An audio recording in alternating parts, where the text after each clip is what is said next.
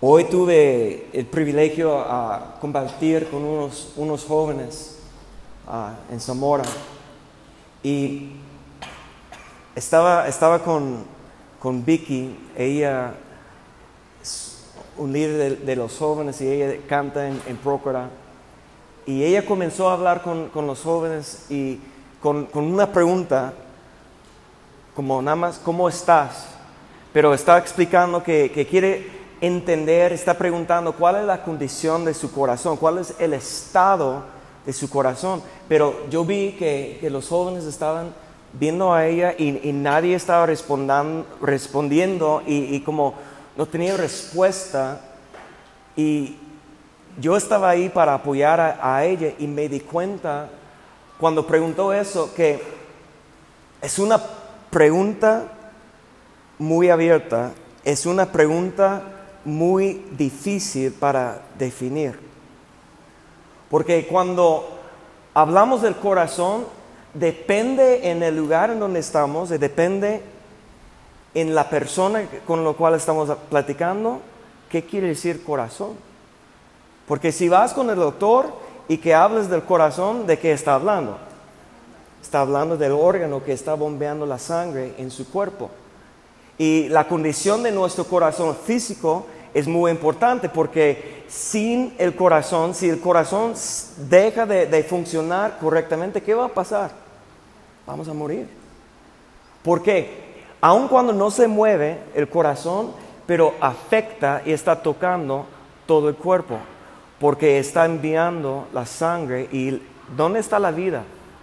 La Biblia dice que la vida está en la sangre. Entonces el corazón en el cuerpo es tan importante. Vamos con el doctor y hablamos del corazón. ¿De qué estamos hablando? Estamos hablando de ese órgano. Pero vamos, a, las mujeres van a salir esta semana para platicar un café y van a, hablar que, que, alguien me lastimó, de mi, o como Vicky dio una, una, historia como su amiga mejor en, eh, en la prepa, como rompió su, su corazón. Ahora, ¿Cuál corazón está hablando? ¿Afectó su corazón físicamente? Pues no, entonces ¿de cuál corazón está hablando? Sus emociones, sus sentimientos. Fue una lástima que, que, que eso también afecta toda la vida.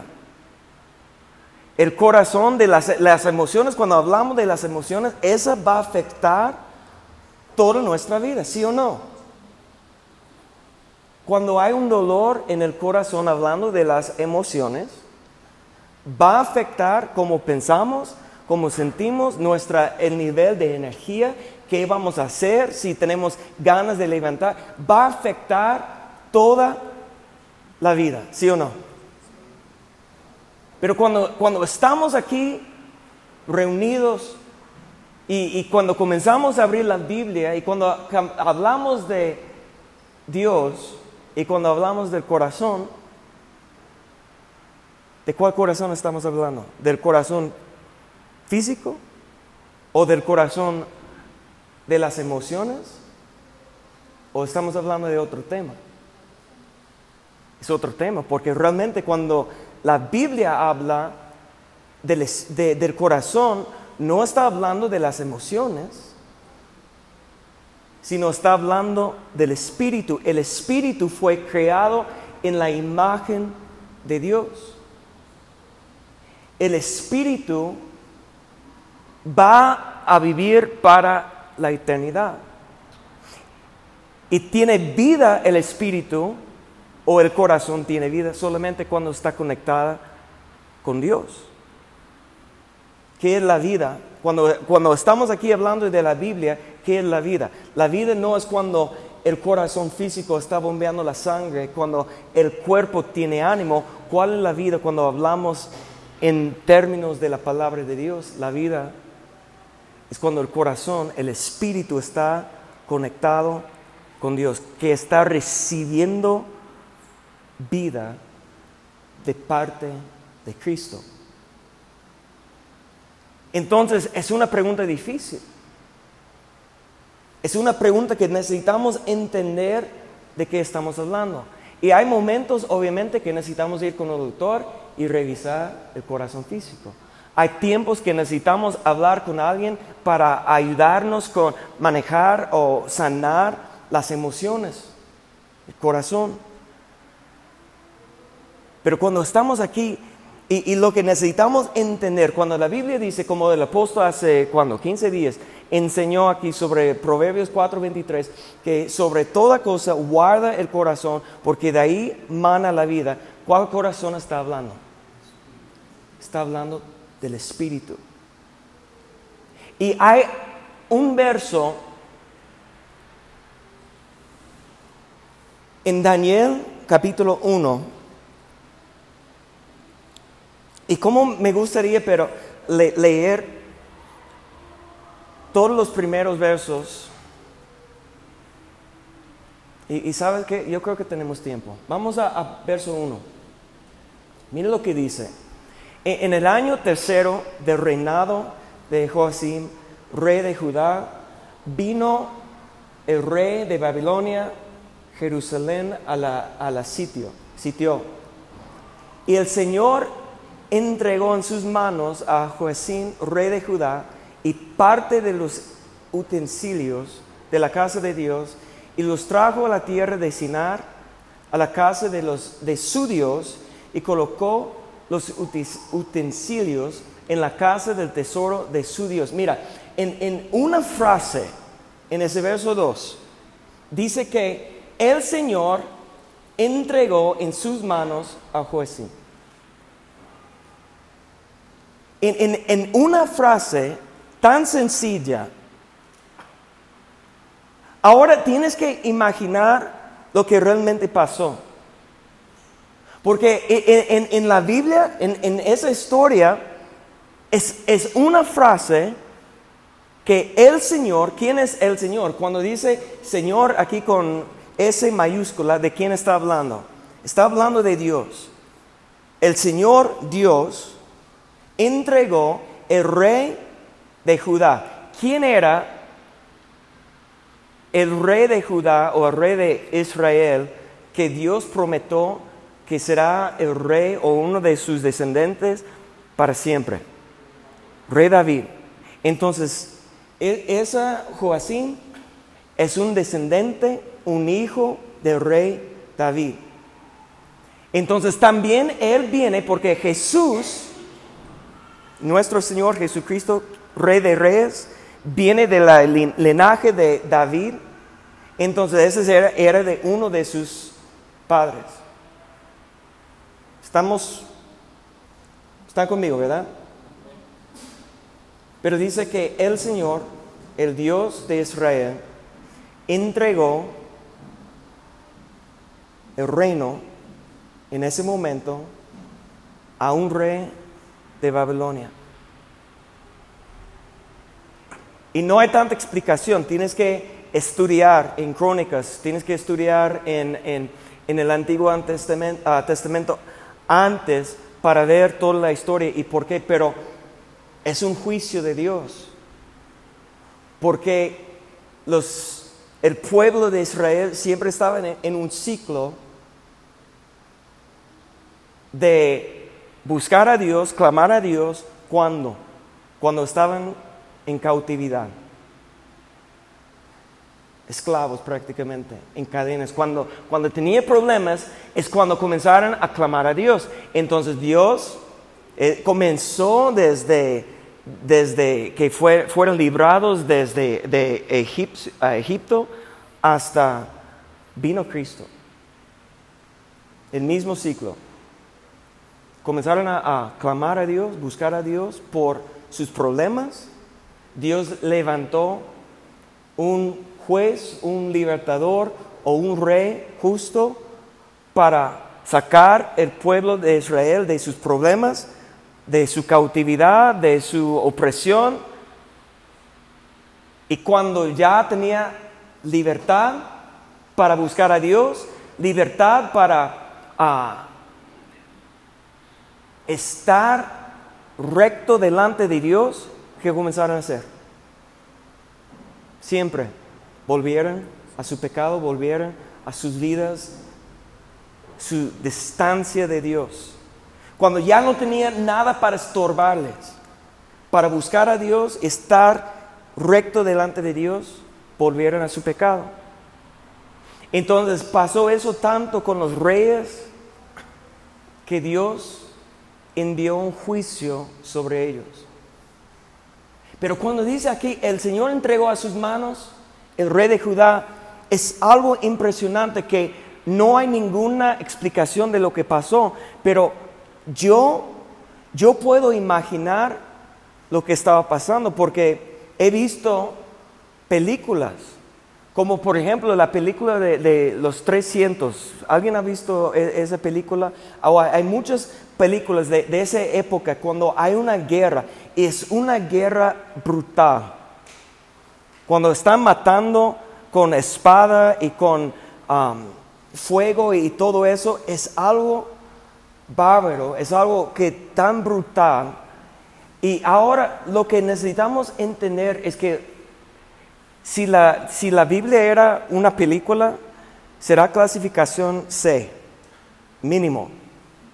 Porque en la, en la Biblia, en, la, en, el Antiguo Testamento, habla de, de, de toda clase de, de violencia, de, de relaciones sexuales ilícitas, de, todas las cosas. La Biblia habla de, todo eso. Y a veces yo recuerdo como mi mamá tenía el hábito, la rutina con nosotros, que cada mañana antes de la escuela eh, leyó la Biblia con, nosotros. Pero las partes que eran de, que es la clasificación C, ella se, cambió las, palabras y, o brincó temas diferentes. Cuando ya era más grande y comencé a leer la, Biblia por mí mismo, yo dije, nunca me dijo eso. Y, como comienzas a, ver algo que, que, que, en otras palabras, es algo, es una de las pruebas que podemos creer que la Biblia realmente es la palabra de Dios, porque no habla solamente del bien del pueblo.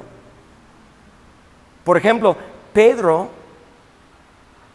uno de los discípulos en el Nuevo Testamento, tiene todas las malas cosas que él hizo y Marcos era su discípulo. Cuando Marcos escribe en su evangelio que Pedro cortó la oreja de cuando vino a, a llevar Jesús, ¿quién dijo a Marcos eso? Pedro. Y no están intentando de cubrir su pecado o sus errores o, ni nada. La Biblia expone todo. Entonces la Biblia es, mínimo clasificación C. Es para adultos. Y, tienes que, si, Diego va a leer la, Biblia, necesita un adulto con él para explicar, hacer como mi mamá hizo conmigo, para explicar esas cosas en un nivel para, para nosotros. Pero Imagínate lo que está pasando. Cuando dice entregó, el Señor entregó el rey de Judá al rey de Babilonia. ¿Qué pasó? Fuera una destrucción total, matando gente, violando mujeres y llevando jóvenes cautivos, esclavos. Mire lo que dice más adelante. Y dijo el rey a Aspenaz, jefe de sus eunucos, que trajese de los hijos de Israel, del linaje real de los príncipes. Mira, una, pregunta, regresamos a, Todos sabemos quiénes son los eh, eunucos. Vamos, a recordando que la Biblia es clasificación C, pero voy a decirle en esa manera porque e, eso es el, es el punto aquí. Quitaron la posibilidad de vivir una vida normal. Quitaron la posibilidad de tener una esposa. Quitaron la posibilidad de tener hijos. Quitaron su linaje. En esa palabra, nosotros tenemos que entender la gravedad de la situación. Que Daniel sus tres ah, amigos, eran de la casa real. Imagínate, un día antes estaban viviendo alrededor del palacio una vida tranquila, una vida como nosotros pensamos, bendecida, sin faltar cualquier cosa, con cosas materiales, cosas de lujo. ¿Han leído la Biblia cómo era el templo en aquellos... ¿Han leído la Biblia cómo Salomón hizo su palacio aún mejor que el templo de Dios. ¿Han leído eso? Imagínate, esos son primos o son nietos del, rey. Son del linaje de la casa real. Un día viviendo en, lujo y llegaron un ejército, destruyó su templo, destruyó su casa, mataron gente de su familia, violaron sus hermanas. Es, esa es la realidad de la situación. Y hicieron esos cuatro jóvenes eunucos. Quitaron la posibilidad de vivir una vida normal, de tener una familia, de tener un futuro.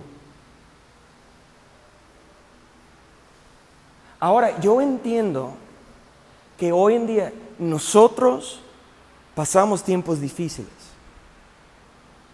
Yo he pasado tiempos difíciles también. Y en el corazón, hablando de las emociones, nos duele.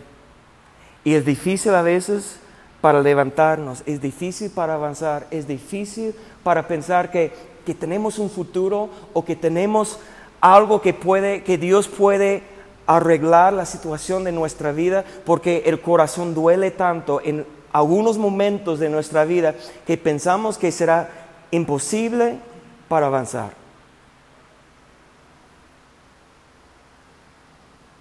Pero casi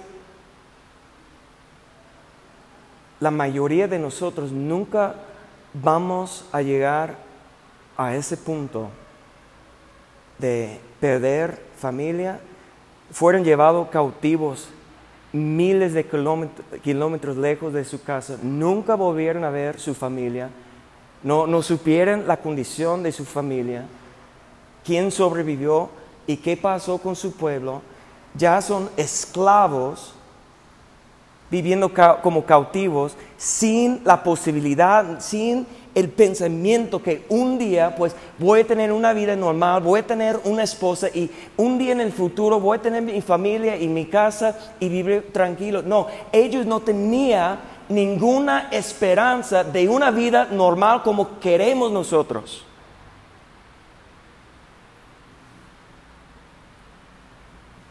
Pero la Biblia solamente dice, el Señor entregó al rey a Babilonia. Como si no fuera nada. Porque para mí esos detalles son muy importantes. E, esa afecta como yo veo la historia. Cambia mi perspectiva. No sé si me explico. Pensando en esa manera, que Daniel no es solamente una historia para niños que Daniel en, la cueva con leones y orando y que, y que como es algo que una, una parábola que enseñamos a los niños. Esa historia está en la Biblia y toda la escritura es, es, inspirada por Dios. Entonces tiene un mensaje para nosotros y ese mensaje debe penetrar nuestro corazón para, para, para ver la perspectiva, si, si Daniel, si eso pasó a Daniel, si él está escribiendo su propia historia y no contó que perdió su familia, no contó cómo fue destruida su casa, que no contó todos los ah, horrores que vio y que sobrevivió, y, no, dice que él fue hecho eunuco, pero sí fue hecho un eunuco. Pero él no está contando la historia como de la perspectiva de ah, víctima. Pero si tú estabas escribiendo tu propia historia,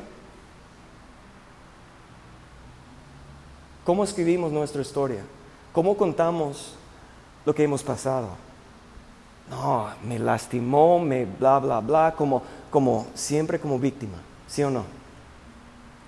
Ese, ese libro tiene el nombre de Daniel porque la tradición hasta Jesús dijo que Daniel el profeta. Entonces, yo creo lo que dice Jesús.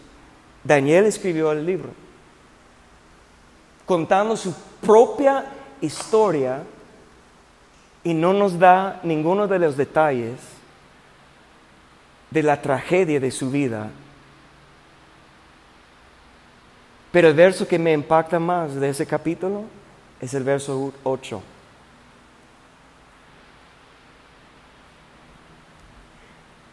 Y Daniel, y Daniel propuso en su corazón no contaminarse con la porción de la comida del rey.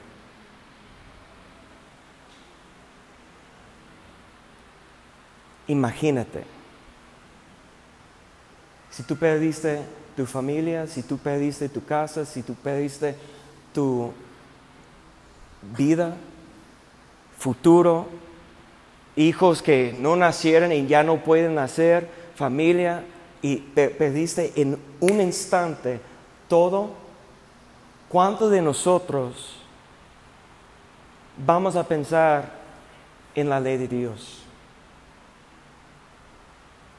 En vivir conforme la ley de Dios, porque cuando dice, propuso en su corazón no contaminarse con la porción de la comida y el vino y eso es porque ya está viviendo en un lugar que no respetan las leyes de Israel en cuestión de la comida.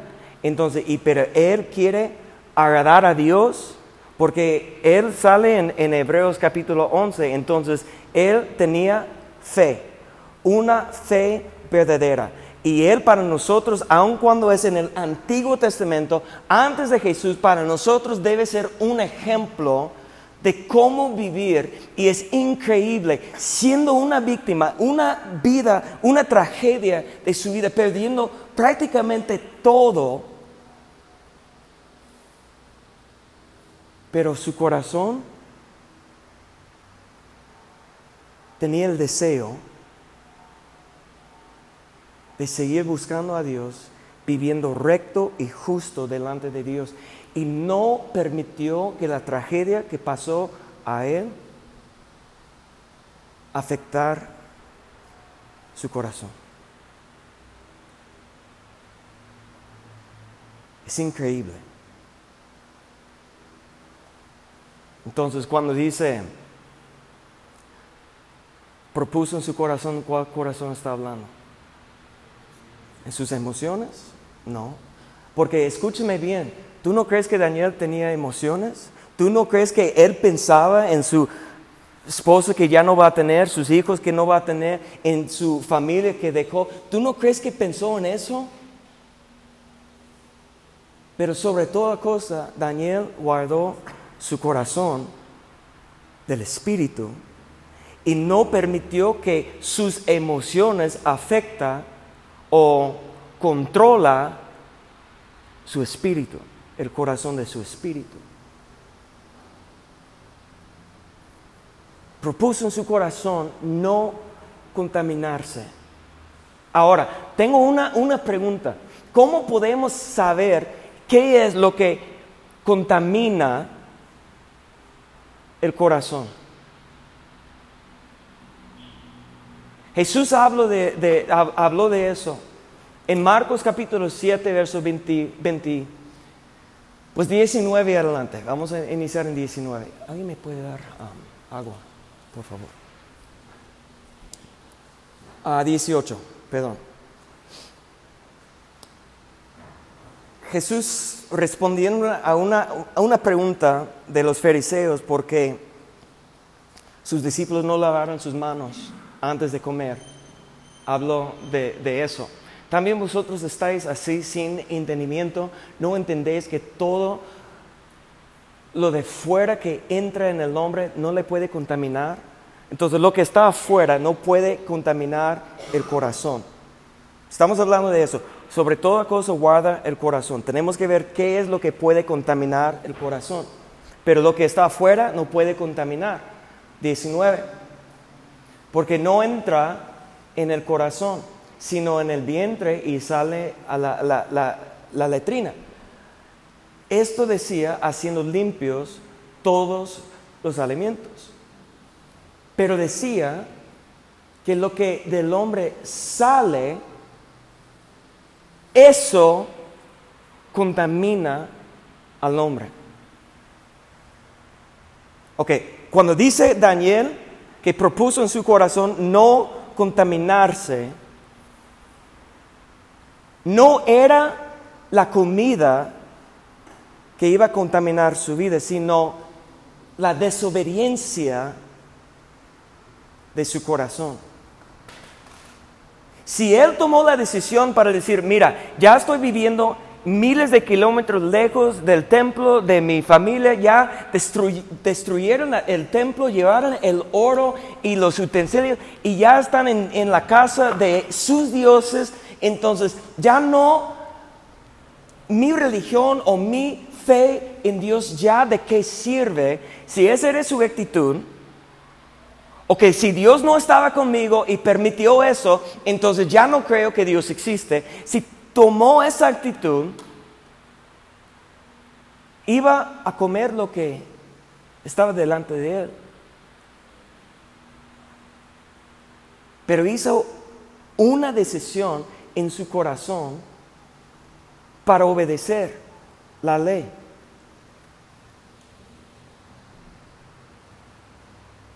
Lo que sale contamina.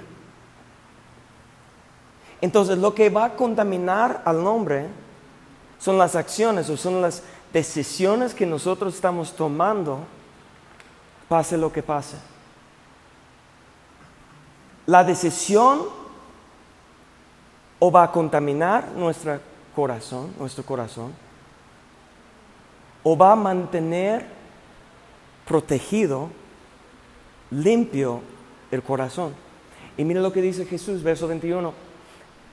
Porque de dentro del corazón de los hombres salen, y primeramente dice los malos pensamientos, y no tenemos que ir más adelante que es el primero, porque los pensamientos determinan nuestra vida. Cada decisión, cada acción que tomamos, ¿de dónde sale? Los pensamientos. Si en el corazón estamos pensando mal, malos pensamientos, si estamos pensando mal, es porque ya abrimos el corazón para permitir que la contaminación del mundo entra. Entonces ahora va a afectar cada acción, cada decisión. Si estamos pensando mal, si tenemos malos pensamientos, entonces cada decisión y cada acción está mal. ¿Por qué? Porque la acción está dirigida por el pensamiento. ¿Sí o no? ¿Cuáles son malos pensamientos?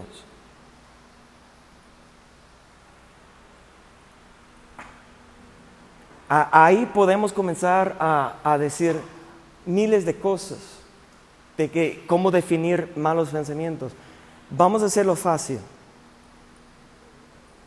La, la gente me han dicho que cuando yo predico, es muy fácil para entender. Y para mí me da gusto escuchar eso porque es mi intención. Yo no quiero que haya confusión o dudas después de la predicación. Y también no hablo español bien, entonces eh, no puedo confundir a, ustedes por el nivel. No, pero no, es, es con propósito. Quiero explicarme bien que es fácil para entender, para que podamos aplicar eso a nuestra vida. Una, entonces, ¿cuáles, ¿cuáles son malos pensamientos? Si no estoy pensando como Dios. Si quieres escribir eso, ¿cuáles son los malos pensamientos?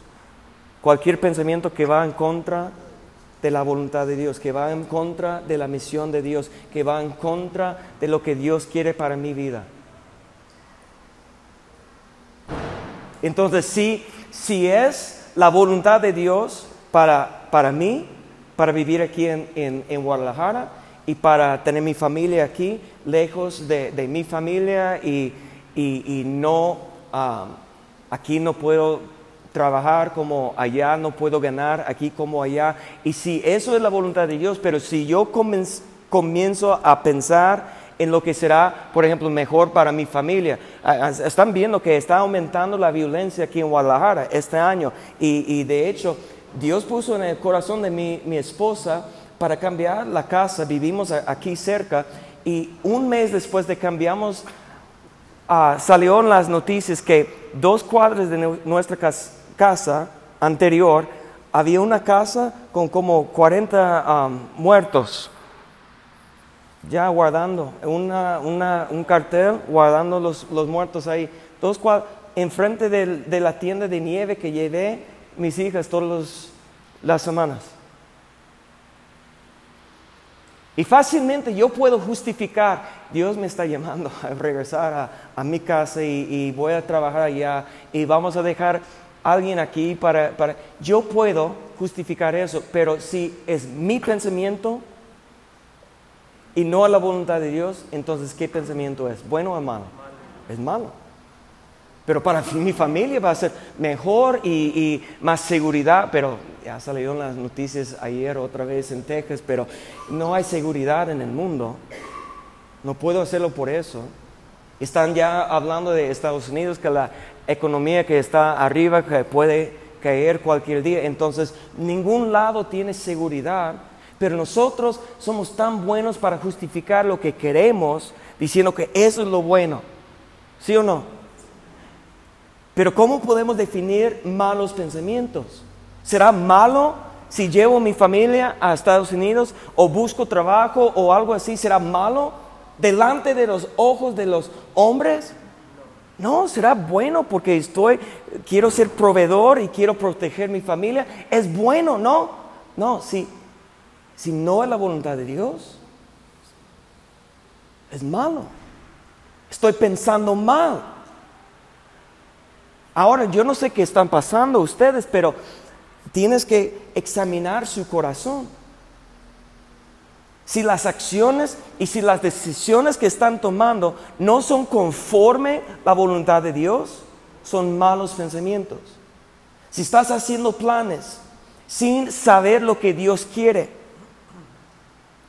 son malos pensamientos que te va a llevar a una consecuencia. Cualquier decisión fuera de, la voluntad de Dios va a tener consecuencias. Y cuando la Biblia dice que Daniel propuso en su corazón no contaminarse, comenzó con una decisión tan sencilla para nosotros. Prácticamente la decisión es si va a comer tacos del pastor o quesadillas. Prácticamente vamos a decirlo así. Si no, yo voy a dejar los tacos del pastor y solamente dame una quesadilla o una, ensalada. La decisión no era, o eh, la contaminación no era en la comida, era en su actitud. Yo quiero agradar a Dios, yo quiero obedecer a Dios y no me veo como víctima y no voy a justificar mi desobediencia o, o, mis acciones ahora porque lo que ha pasado a mí ahora pues yo voy a hacer lo que quiero, porque Dios ni, me ayudó, Dios no estaba conmigo, como hablamos, o como a, veces nos sale de, la boca, pero ahí está en, el corazón.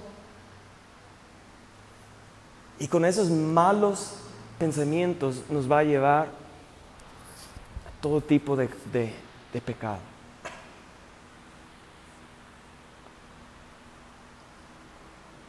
¿Qué hay en el corazón? Vamos a, a Mateo capítulo 13. Jesús habló del corazón como si el corazón es un campo. Verso 2.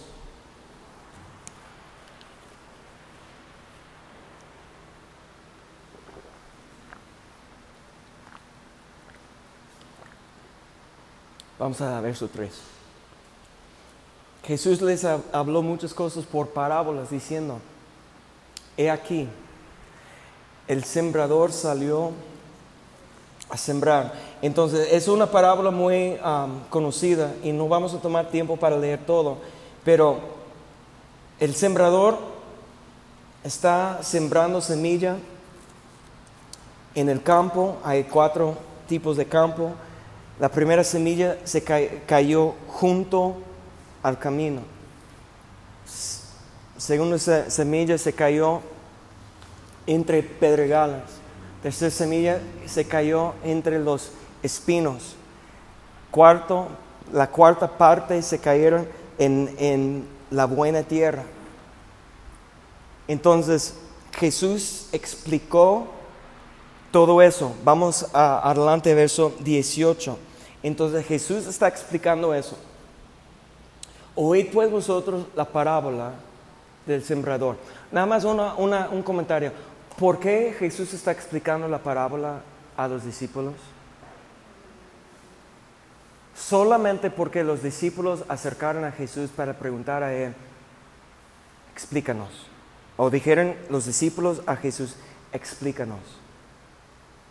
Muchas veces no entendemos la palabra porque no queremos que nadie nos explique.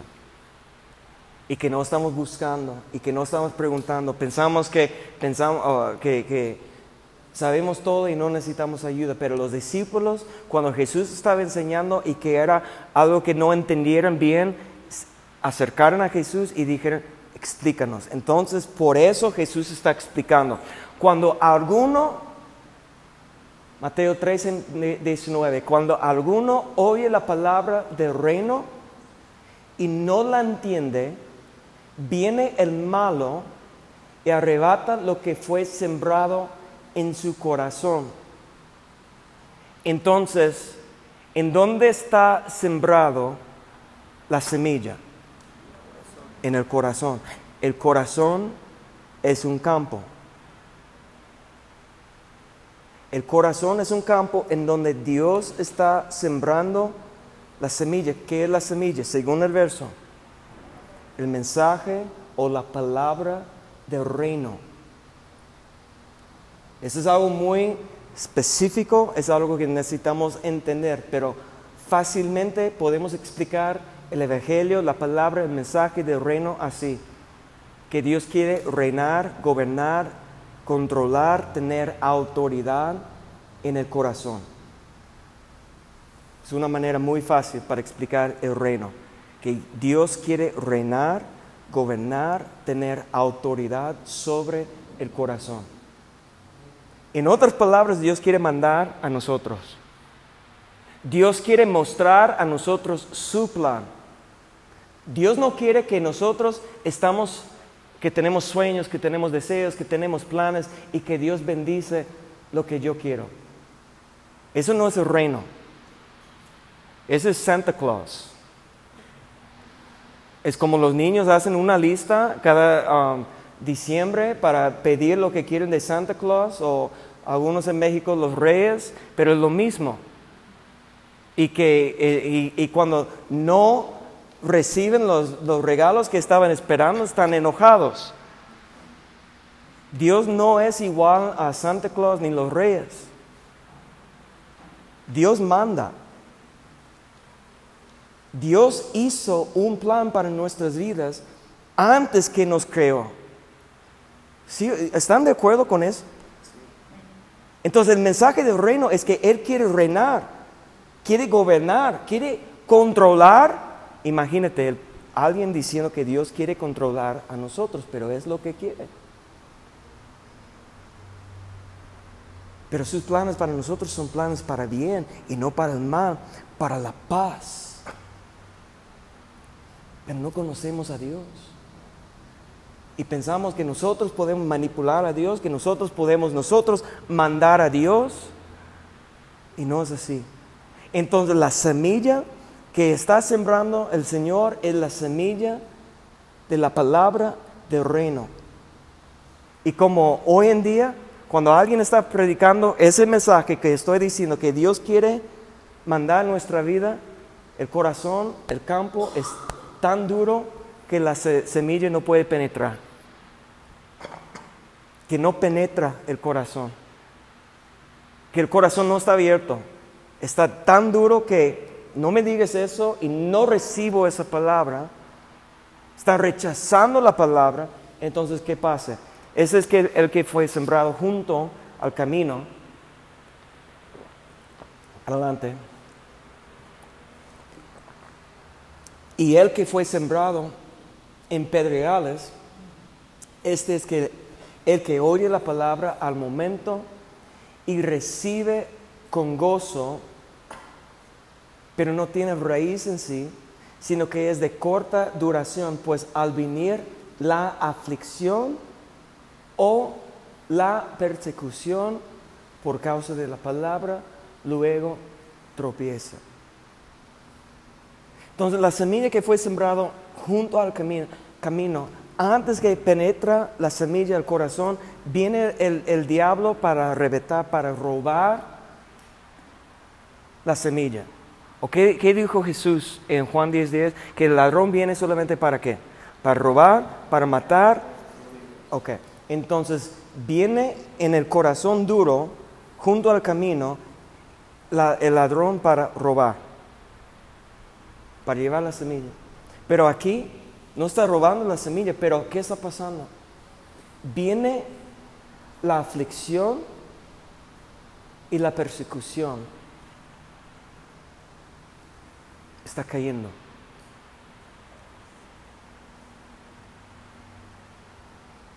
¿Cuántos de nosotros abrimos nuestro corazón a la palabra? Pero cuando vino la aflicción o una persecución,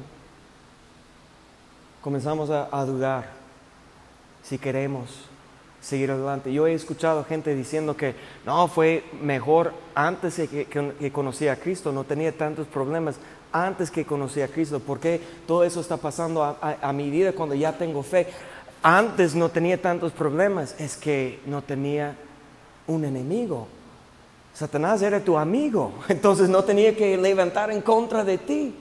Ahora si tienes fe, hiciste Satanás tu enemigo, ahora viene aflicción de parte de Satanás, viene persecución por causa de Cristo. Y ya están diciendo, pero no es justo. ¿Quién dijo que la vida es justo? ¿No recuerdan lo que dijo Jesús? En este mundo tendrás aflicciones. ¿Quién dijo que viene Jesús para, para quitar todos tus problemas? La persona que, dijo eso es un engañador, que no es un predicador de la palabra de Dios. Está engañando a la gente, intentando de tener a alguien siguiendo a Él, no a Cristo. Vamos a pasar aflicciones, pero no tiene que matar nuestra fe. Pero nosotros podemos permitir que la aflicción y la persecución terminen nuestra fe. Porque el ladrón viene para qué? Para robar y para matar.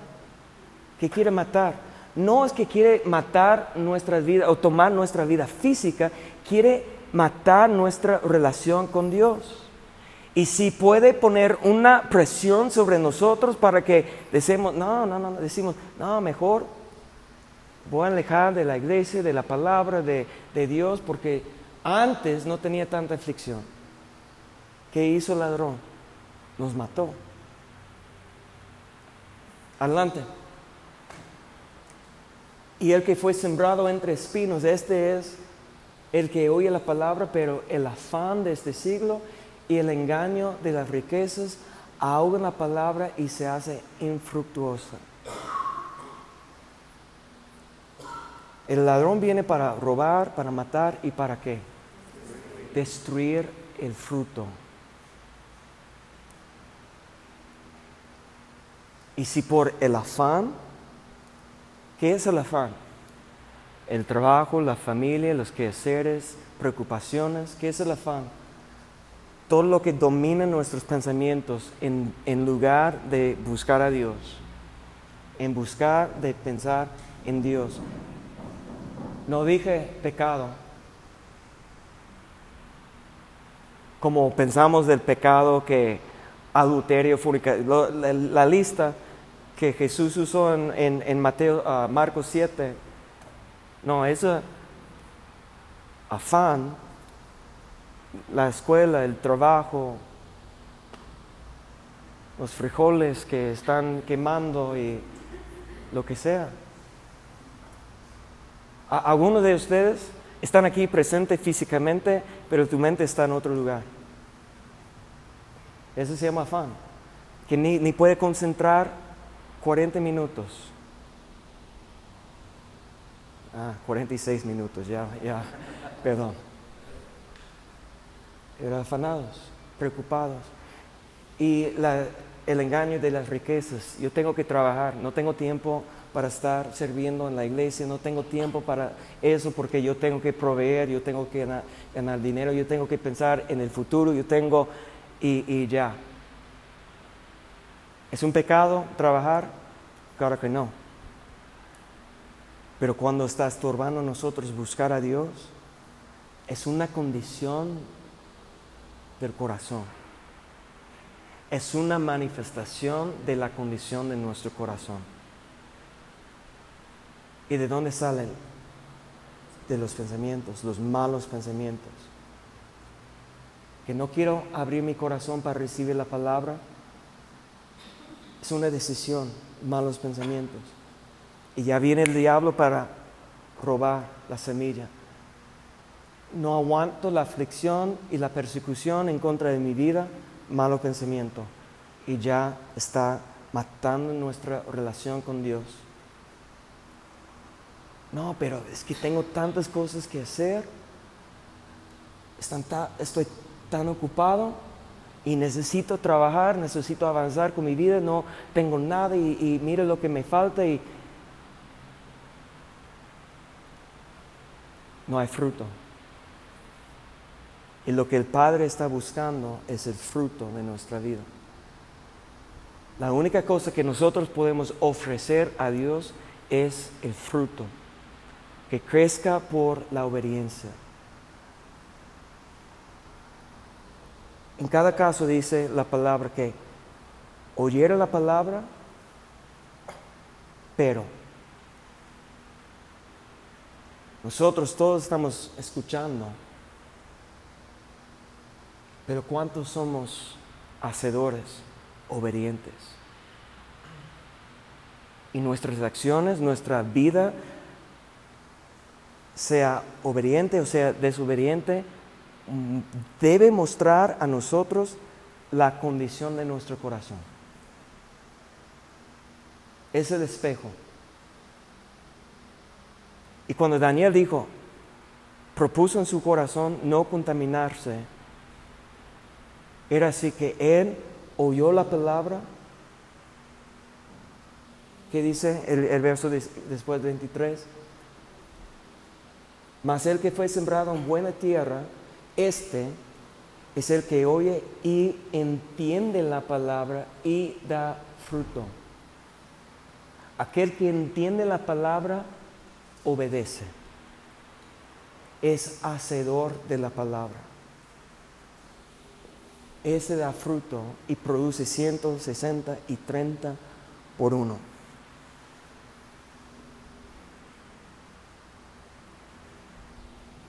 ¿Dónde está Gerson? Que si puede ayudarme a... La, la, la pregunta es esa. Para nosotros el día de hoy, ¿cuál es la condición de nuestro corazón? ¿Qué es lo que nos estor está estorbando nuestra vida para obedecer a Dios? No hay lugar más alto, por favor. ¿Qué es lo que está estorbando a nosotros de buscar su presencia? La única cosa que creo que Dios quiere decir a nosotros en ese día es que nosotros tenemos que hacer una decisión, tener el propósito de no contaminarnos del corazón. Y si nosotros podemos ver que el engaño de las riquezas o el afán de este siglo o las aflicciones, la persecución o un corazón duro de incredulidad está estorbando a nosotros de recibir la palabra, entonces hoy comienza ustedes a arrancar las cosas, los espinos, las pedregalas, quebrando la tierra duro para que puede penetrar esa semilla de la palabra, el reino que está diciendo que Dios quiere tomar control de su vida.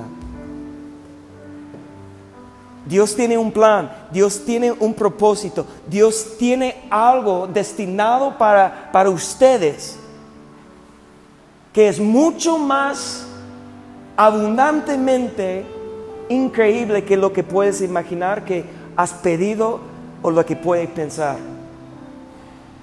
No, pero pastor, no sabe lo que está pasando. No importa, Dios sabe y no sorprendió Dios lo que pasó. En la misma manera que no sorprendió Dios cuando Daniel fue llevado cautivo, eunuco, perdiendo su familia y viendo la destrucción de, de su pasado, su presente y su futuro. Eso no sorprendió a Dios. Dios supo que iba a pasar y de hecho fue su plan para llevar Daniel a Babilonia para hacer su obra en medio del reino de Babilonia. Es increíble. Como Dios puede usar una situación tan terrible, tan horrible, tan difícil y hacer sale algo hermoso. Porque para mí, pues eh, eh, Daniel es un héroe de la fe. Un ejemplo para nosotros, para inspirar a nosotros para seguir adelante, entendiendo que hemos, no, no hemos pasado algo tan duro. Pero cuando él escribió su propia historia, no dijo que era víctima. Nunca dijo eso. ¿Por qué? Propuso en su corazón no contaminarse. Nunca permitió los malos pensamientos controlar su vida, sus decisiones, sus acciones.